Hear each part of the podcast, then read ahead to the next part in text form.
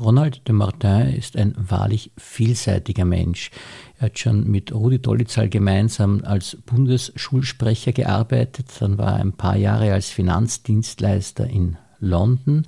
Er ist ein ausgewiesener Medienfachmann, hat im Privatradio Antenne Wien gearbeitet, er hat bei der Presse gearbeitet, er hat bei der Austria Presseagentur gearbeitet, er hat in Werbeagenturen war er tätig.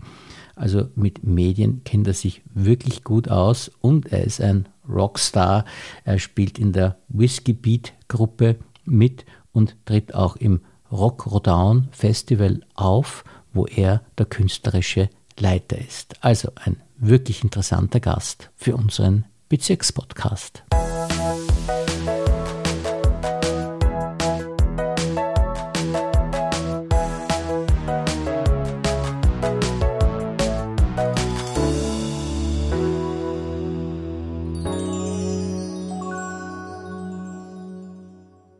Herzlich willkommen, lieber Herr de Martin, und vielen Dank, dass Sie sich für uns Zeit genommen haben. Ja, guten Tag. Ich freue mich sehr über die Einladung.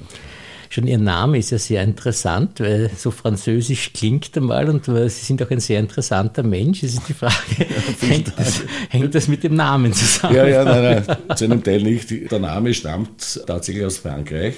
Das waren Hugenotten, die also vor Jahrhunderten Edikt von Nantes von dort leider Gottes in Wahrheit eine muss man ja sagen, offensichtlich nicht aussterbende Unsitte der Menschen, andere wegen ihres Glaubens in dem Fall zu unterdrücken und oder zu vertreiben. Leider Gottes nach wie vor sehr aktuell. Nein, meine Familie ist atypischerweise über das katholische Italien, mein Großvater väterlicherseits war Italiener, konnte nicht ordentlich Deutsch sprechen, nach Österreich gekommen. Die meisten Hugenotten, die ja Calvinisten waren, also dem Evangelischen sehr nahe, gingen ins damalige Preußen, etliche nach Irland interessanterweise. Ja. Und wir sind Oper der Liebe wegen mit einer Deutschen in Wien geblieben. und oft sind diese bunten Familien dann, bringen dann eben auch besondere Menschen hervor, wie in Ihrem Fall das so ist. Das Erste, was mir natürlich jetzt einmal einfällt, Sie sind der künstlerische Leiter von äh, Rock or Drown und das ist ja wirklich was äh, Faszinierendes von A bis Z, weil Sie in kürzester Zeit hier eine Marke geschaffen haben, was kein Zufall ist, wenn man Ihre persönliche Lebensgeschichte kennenlernt und auch die Lebensgeschichte von den äh, Mitarbeitern, die Sie hier wir haben. Aber das ist doch was Großartiges, was man nicht gedacht hätte, dass das in diesem beschaulichen Rodown in so kurzer Zeit so einen Namen sich machen kann. Nun, dazu ist zu sagen, dass das beschauliche Rodown ja über eine beachtenswerte Geschichte verfügt. Künstlerischer Leiter ist ein, ein, ein, großes, ein großes Wort, das ist mir fast peinlich. Auf der anderen Seite ist es sehr wohl vor allem für die Menschen, die dort mitarbeiten und in unserem Fall beim Rock Rodown, die Musikerinnen und Musiker, die mit einer unglaublichen Passion da mitarbeiten und ich bin sehr, sehr, sehr dankbar, dass wir hier auf so großes Interesse, nämlich künstlerseitig und künstlerinnenseitig auch stoßen, weil so ist es ja nicht, dass hinter jeder Ecke eine tolle Band sich bereit erklärt, äh, aufzutreten und zu spielen. Aber es ist so, dass wir, also der Vorstand und Initiator des Vereins, der diesen Rock Rodown veranstaltet, Markus Marschalek, hat sozusagen der Geschichte des Hugo von Hofmannsthal folgend, der ja hier gewohnt hat und unter anderem seinen Jedermann im Schatten der Rodauner Bergkirche schrieb mit dieser großartigen Theateraufführung, diesem Projekt, hier einen Anfangspunkt dieser Aktivität gesetzt, der also durchaus weit über die Grenzen der Gemeinde hinaus ein Echo gefunden hat. Und es hat sich damals einfach so ergeben, dass wir gesagt haben, ja, wir möchten ganz gerne additiv dazu die eine oder andere künstlerische äh, Darbietung auch durchführen und anbieten. Und ich habe damals mit der Band ab und zu dort gespielt im Vorfeld und in den Pausen, in den Spielpausen, auch etliche andere Bands äh, durch die Jahre. Und das Interessante ist, wenn Ihnen so etwas gelingt und es funktioniert dann, äh, sagen sehr viele, naja, ist ja klar, wunderschön ist es hier, diese Umgebung, diese Kirche, die Verkehrsanbindung mit der Linie 60, sogar mit dem Auto kann man hinfahren. Ist ja logisch, dass das funktioniert. Interessant ist nur, dass jahrzehntelang nichts passiert ist. Und du denkst dir das manches Mal auch selber. Wir machen zum Beispiel seit etlichen Jahren Anfang Juli immer ein Konzert auf der Terrasse des Franz-Ferdinand-Schutzhauses am Parablüberg. Über der fast zwei Millionen Stadt Wien. Das hört man dann bis zum Leitergebirge, wenn der Wind richtig steht. Und dort sagt auch jeder, naja, logisch, bei dieser Location, das muss ja funktionieren. Ich denke persönlich seit 35 oder 40 Jahren, wo ich mit meinem Vater dort schon hinaufgegangen bin, wie toll es nicht wäre und warum hier niemand ein Konzert macht und habe über 30 Jahre gebraucht, darauf zu kommen, dass ich der bin, der das tun muss. Und genau das machen wir jetzt auch mit dem Rock Rodan und es wird uns sehr freuen, äh, wenn es ein ähnlich großer Erfolg wird wie im vergangenen Jahr.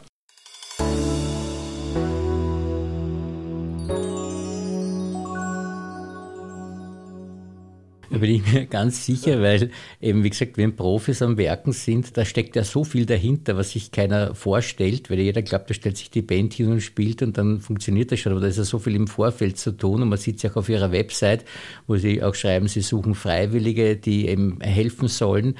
Und der Mitarbeiterstab ist aber trotzdem schon gigantisch. Also bei all diesen Projekten, ob das die, Frau, die jeder Frau ist oder eben auch das Rock Festival ist, dass da eh schon wahnsinnig viele mitarbeiten.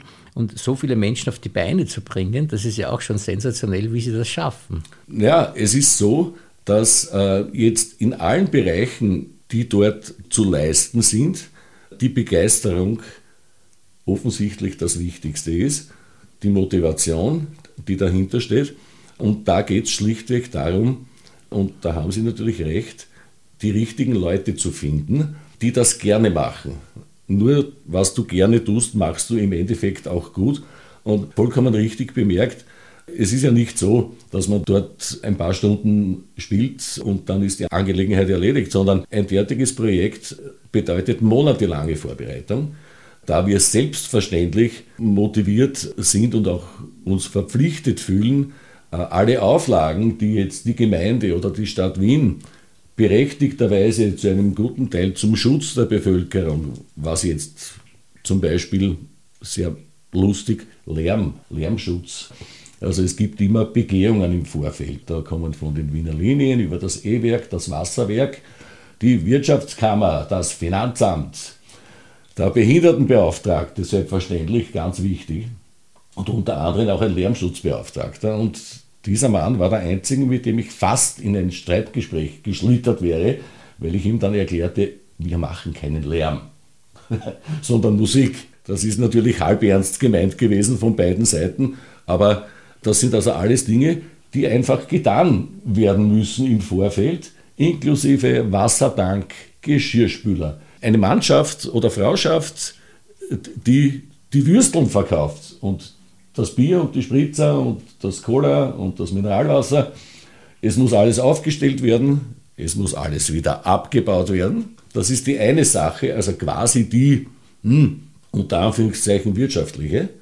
Aber natürlich noch wesentlicher ist die Arbeit, die insgesamt, wenn Sie das kumulieren würden, in Manpower tausende Stunden im Jahr in Anspruch nimmt, und zwar die Kompositions- und die Textarbeit und die Probenarbeit der mitarbeitenden Bands. Und wir haben also dieses Mal neun Bands. Am 5.5., also am 5. Mai, sind es vier und am 6. Mai fünf Bands hintereinander, äh, die dort auftreten.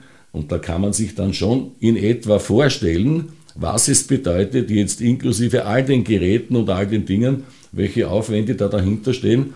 Und ich bin sehr, sehr, sehr dankbar und freue mich sehr, so tolle und motivierte Mitarbeiterinnen und Mitmusikerinnen und Musiker hier interessieren zu können, die uns da hier helfen.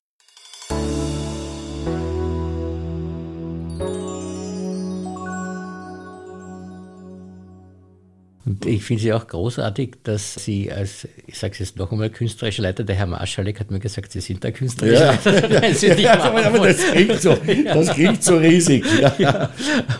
aber es ist so, dass Sie äh, auch die Bands so ausgesucht haben, dass wirklich die Musikgenres sehr breit aufgestellt sind. Das heißt Rock, Rodown, aber es ist ja von Folk und Jazz und alles Mögliche hier dabei. Also äh, es ist so, dass in der Organisation, in der insgesamten, also auch in der emotionalen Organisation der Angelegenheit es ja verschiedene Ansätze gibt. Es gibt Veranstalter, die mehrheitlich auf Coverbands setzen, weil man da sagt, na gut, da ist einfach das allgemeine Interesse insgesamt gesehen ein höheres. Wir versuchen hier einen etwas anderen Weg zu gehen. Unsere Bands spielen hauptsächlich eigene Kompositionen, eigene Texte, eigene Musiken Selbstverständlich auch das eine oder andere Cover dabei, in großartiger Art und Weise, aber eher jetzt nicht so, dass man versucht, jetzt Hausnummer, ich sage nur bitte nicht böse sein, die Beatles-Fans, die Rolling Stones so nachzuspielen, wie die Stones diesen Song gespielt haben, sondern auf die interpretatorische Seite zu setzen, so wie Sie heute auch einen Schubert nach wie vor hören, und manches Mal dieselbe Komposition. Ein Adagio, das eine dauert 20 Minuten und das andere 23. Eine andere interpretatorische Maßnahme, ein anderer Zugang. Und wir versuchen hier ein relativ breites Spektrum anzubieten, was denke ich auch gelingt. Das heißt, es gibt die, einige klassische Hardrock-Bands, die bei uns auftreten. Es gibt auch etliche, die Folk-Elemente drinnen haben mit Geige, mit Folkgesängern. Meine eigene Band wird diesmal von einem Cellisten unterstützt, was uns sehr freut. Also wir versuchen das einfach auch in einer Entwicklung zu sehen. Ich denke, wir haben für praktisch jeden Musikinteressierten ein sehr interessantes Angebot.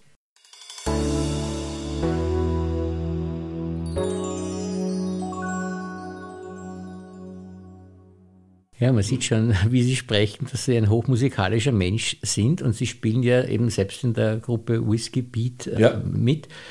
Ist es bei Ihnen so ähnlich wie bei Ihrem Großvater, der Steinmetz war und äh, gern ein Bildhauer gewesen wäre auch, dass Sie auch einen Brotberuf gehabt haben, der zwar auch hochinteressant ist, aber auch gerne ein Rockstar eigentlich gewesen wären? Naja, also es heißt ja so, ich habe das vor kurzem gelesen, ich weiß nicht, im Profil oder, oder im Spiegel, in einem Artikel über einen Wirtschaftstreibenden, der gemeint hat, in Wahrheit will jeder ein Rockstar sein. Ja? Und es ist ja ganz interessant, wenn man sich anschaut, äh, wer aller Schauspieler, Johnny Depp geriert sich als Rockstar im Moment.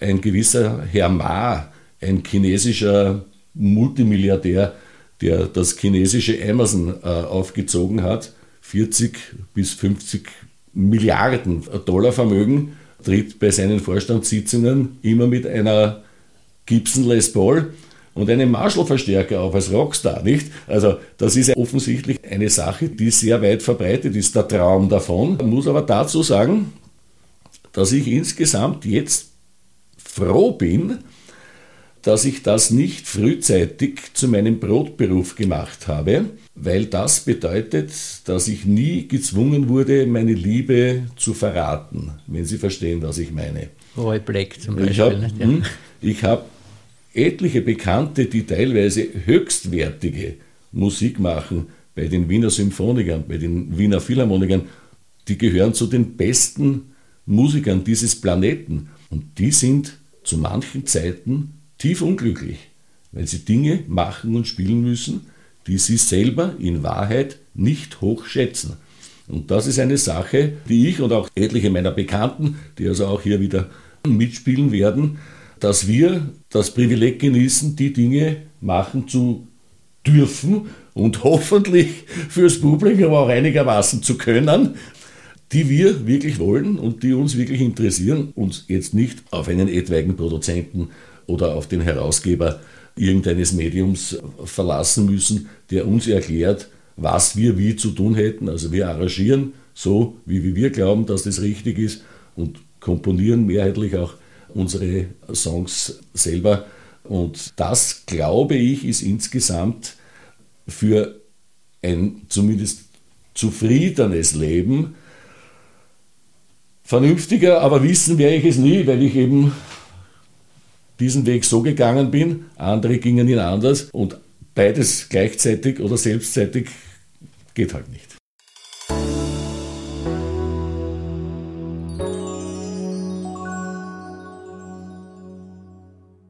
Und man muss natürlich auch sagen, dass Ihr sogenannter Brotberuf so aufregende äh, Berufe beinhaltet, also lauter Traumberufe eigentlich von Menschen. Und Sie haben das völlig unterschiedliche Bereiche gemacht, von äh, Radio, Zeitung, Werbeagentur, Presseagentur und so weiter. Können Sie mal kurz beschreiben, so Ihren beruflichen Lebensweg, weil das ist wirklich sehr faszinierend, was Sie alles gemacht ja, haben. Es ist es ist insgesamt ganz interessant, weil meine beruflichen Tätigkeiten insgesamt so die, äh, den, den Werdegang der medialen, auch technischen Entwicklung ganz gut dokumentiert. Unmittelbar nach dem Bundesheer war ich kurzzeitig beim damaligen Schreibmaschinenkonzern Olivetti tätig. Da gab es damals noch mechanische Schreibmaschinen, die Olivetti Lexikon, großartig. Ich kann mich noch erinnern, da gab es damals eine Telekommunikationsmesse, eine Büromesse hieß das damals, die IFABO, gibt es seit Jahrzehnten nicht mehr. Und wir standen halt dort an einem Wochenende und es kam das Gerücht auf, dass einer unserer japanischen Konkurrenten einen Fernkopierer entwickelt hätte. Und ich stand dort mit den Kollegen in meinen frühen Zwanzigern und habe dann irgendwie von jedem erfahren, naja, also bis das serienreif ist, sind wir längst in Pension. So, bei der nächstjährigen IFABO war dieses Gerät am Markt und funktionstüchtig. Das war ein Telefaxgerät, ein Fernkopierer. Unglaublich. Das ging dann weiter. Wir hatten damals auch Fernschreiber verkauft. Es gab damals drei Unternehmen, die Fernschreiber vertrieben haben. Das waren ITT Schaub Lorenz, Olivetti und Siemens. Und einer der größten Kunden für die Fernschreiber war damals die Austria Presseagentur, also ein Unternehmen, in das ich dann damals noch nicht wissend und auch keine Ahnung habend, ja, was passieren wird in der Zukunft, wie fast jeder andere auch, dort gearbeitet habe und hatte dort das Privileg dabei zu sein. Die hatten, die Austria Presseagentur hatte damals über 300 Fernschreiber in einem riesigen Raum. Sie können sich in etwa vorstellen, welches Geräusch da hier erzeugt wurde. Also das war wie in einer Heavy Metal Industriehalle. Und an einer Mitternacht wurde das dann ausgeschaltet und es wurde umgestellt auf Online-Terminals damals. Das war schlichtweg gespenstisch damals. Auf einmal war es ruhig. Ältere Redakteure oder auch gar nicht so alte sagten, so kann ich nicht arbeiten ohne dieses Klappern. Also hochinteressant. Zwei Jahre fuhr man dann parallel bis man dann so einigermaßen sicher sein konnte, dass das online tatsächlich funktioniert. Und seit damals gibt es keine Fernschreiber mehr. Und so ging das Ganze, wie sehr viele von Ihnen natürlich auch aus eigener Erfahrung wissen, wie das begonnen hat mit den Logkarten, mit den Programmierungen. Und heute stehen wir da und können auf einem kleinen Gerät wie ein Mobile praktisch Dinge tun, die einem Jules Verne vielleicht nicht eingefallen wären oder die auch in James Bond-Filmen heute fast lächerlich erscheinen. Und das ist eine Sache, die ich schon sehr, sehr, sehr eng verknüpft, aber auch sehe mit dem künstlerischen Anspruch. Da gibt es klarerweise Menschen, die ein derartiges Talent sind. Es ist ja alles da auf diesem Planeten, grundsätzlich. Du musst es nur unter Anführungszeichen erkennen und sehen. Und die wenigen, die das in der Lage sind zu tun, bringen auch mit den modernen Medien Großartiges hervor. Ich bin aber dennoch selber der Ansicht, dass das klassische Vorgehen, das ist eine der Dinge, die wir mit unseren Projekten versuchen, also mit Theaterprojekten, aber auch musikalischen Projekten, wo wir live agieren, wo wir nicht on screen sind, sondern wo man das Publikum auch sieht und tatsächlich merkt, welches Feedback bekomme ich da? Hat das überhaupt irgendeinen Sinn? Ist das gut, schön, interessiert das oder nicht? Das kann ich in diesem Medium klarerweise nicht. in dem ich mich jetzt gerade befinde. Und deswegen fühlen wir uns alle auf einer Bühne, jetzt egal ob das die Schauspieler sind oder die Musikerinnen, äh, wie auch immer, wahrscheinlich noch wohler, weil da können wir uns auch wichtig machen. Was natürlich jeder, auch wenn das nicht zugibt, ganz gerne tut, ab und zu, je nach Stimmung, aber das doch sehen möchten als sinnvolle Ergänzung eines bereicherten Lebens.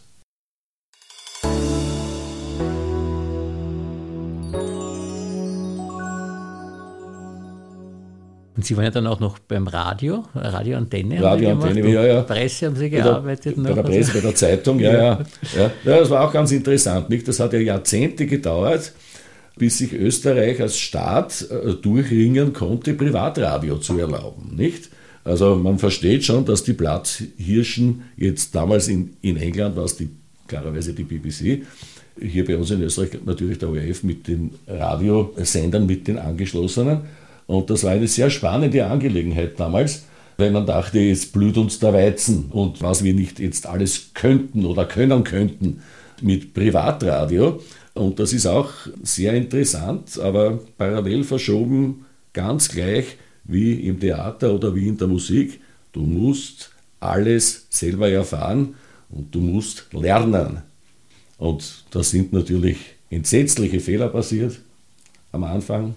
Es gab etliche Eigentümerwechsel, es gab sehr viele Versuche, es gab Expertisen aus dem Ausland, die bei uns hier nicht funktioniert haben. Ich kann mich noch erinnern, bei der Antenne, wir hatten einen Programmchef, einen Australier. Und das war insofern ganz lustig, weil ich trotz meines französischen Namens zufälligerweise auch in Australien auf die Welt gekommen bin, in Wollongong. Also wir verstanden einander natürlich recht gut, wir beide. Nur der Mann konnte kein Wort Deutsch und hat für eine Morgenshow einen Berliner engagiert.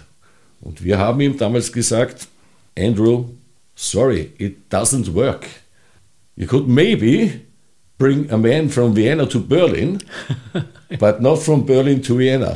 Ja, and, and his answer was, doesn't matter, it's the same language. He didn't have a clue.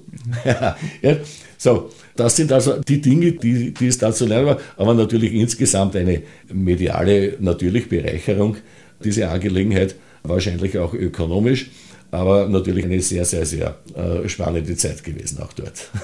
Sie sind ja international auch tätig gewesen, so immer irgendwo unterwegs auch oder so. naja, ich, ich war, bevor ich zur Austria Presseagentur gewechselt bin, in den Anfängen, das war eine Zeit lang, keine Ahnung, warum ich immer wieder beruflich mit der Finanzindustrie auch in Verbindung gebracht wurde, weil das eine Angelegenheit ist, die mich persönlich, sage ich ganz offen, ich kann mit Geld nicht umgehen. Mir ist Geld leider oder Gott sei Dank vollkommen egal. Ich akzeptiere natürlich die Notwendigkeit eines Zahlungsmittels, aber I'm not the money man und habe aber dennoch drei Jahre lang in London für eine damals in England tätige amerikanische Bank gearbeitet. Das war ebenfalls in Wahrheit der helle Irrsinn, das war genau die Zeit, zu der damals sehr findige Menschen die Finanzinstrumente entwickelt haben, die heute die eine oder andere Weltkrise auslösen. Also die ganzen Sachen mit diesen Derivaten, Caps, Floors, Collars, die damals verkauft wurden. Kein Mensch wusste, teilweise auch die Menschen, die das verkauft haben, nicht, worum es da geht. Und das war für mich aber schon eine sehr tiefgreifende Erfahrung, weil ich da zum Beispiel unter anderen Dingen auch gemerkt habe, die unterschiedlichen Zugänge, die unterschiedliche Nationen zu unterschiedlichen Themen haben. Die Engländer sind in a certain way very American. Sie haben dort kein Problem, in Wahrheit, wenn sie jemanden betrügen. Der Mensch ist der Meinung, der andere sei klüger als er und versucht es dem nachzueifern. Also ein völlig anderer Zugang zu diesen Dingen als in ein Kontinentaleuropäer hat oder haben würde. Und da ist es egal, ob das ein Belgier ist, ein Holländer, ein Deutscher oder ein Österreicher oder ein Slowake, ein Tscheche, ein Ungar oder wer auch immer. Also ein völlig anderer Zugang, der mich zu einem guten Teil menschlich mehr als überrascht hat.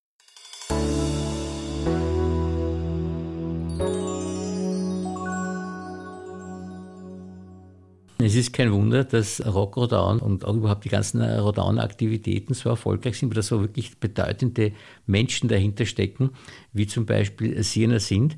Und wenn man jetzt das sieht, was sie alles schon machen, dann ist man wahnsinnig beeindruckt. Und es ist doch noch ein Punkt, der doch nicht verraten wurde dass sie auch, und das hängt auch mit dem Erfolgssieger zusammen von Rockodan, sie sind doch extrem Bergsteiger. Nicht? Also nein, also das, das lassen wir halt. Ich habe, ich, habe eine, ich habe eine Zeit lang, das war auch ganz interessant, ich hatte meine erste Band mit 15. Wir hatten damals einige Auftritte, unter anderem, kann mich noch erinnern, im, im, im Bahnhofswirtshaus in Liesing. Sehr lustig. Und habe dann aber teilweise beruflich, aber teilweise auch andere, und zwar jahrzehntelang andere Interessen verfolgt. Bin eine Zeit lang sehr, sehr gerne und auch international Bergsteigen und Klettern gewesen. Habe eine Zeit lang so semi-professionell auch ganz gut Squash gespielt. Sogar eine Bronzemedaille bei einer Staatsmeisterschaft äh, erringen dürfen. Da waren aber zugegebenermaßen etliche bessere als ich, aus welchen Gründen auch immer nicht dabei damals. Ja? Also das gebe ich gerne zu. Und in dieser Zeit, weil alles auf einmal geht halt nicht, ist die Musik und speziell das Komponieren und Texten irgendwo anders liegen geblieben. Und das hat sich dann Jahre, teilweise oder sogar teilweise Jahrzehnte lang äh, später so manifestiert, dass also offensichtlich alles seine Zeit hat. Aber der Sportsgeist ist auf alle Fälle auch wichtig ja, ja, für den Erfolg. Na, klar, also eine gewisse Kompetitivität ist wahrscheinlich in jedem Geschäftsfeld kein Fehler. Und dass man zum Gipfel will oder so. ja. ja, also zum Abschluss noch kurz unseren Fragebogen, damit wir Sie besser kennenlernen können. Mhm. Einen Musiker zu fragen ist immer besonders interessant, was seine Lieblingsmusik ist. Meine Lieblingsmusik ist portugiesischer Fado. Ja, da wäre man nicht leicht drauf gekommen. ja, nein, nein, aber wenn ich mir das, über das habe ich oft einmal nachgedacht und gedacht, also hätte ich die Situation, dass mir sagt, ich werde irgendwo eingesperrt und ich dürfe nur eine Musik mitnehmen, würde ich den portugiesischen Fado nehmen. Haben Sie einen Lieblingsfilm? Ich habe einen Lieblingsfilm, äh, Jim Jarmusch Down by Law mit Tom Waits. Mhm, gute Empfehlung. Ein bevorzugtes Buch? Oder? Ja, also eindeutig Finnegan's Wake von Joyce. Mhm. Na, das ist sehr anspruchsvoll. Allerdings, ja. ja. Da haben Sie eine Lebensaufgabe. Wird Ihnen nicht fad. Ja, etwas Banaleres vielleicht ist was eine Lieblingsspeise? Ich esse sehr gerne Steak.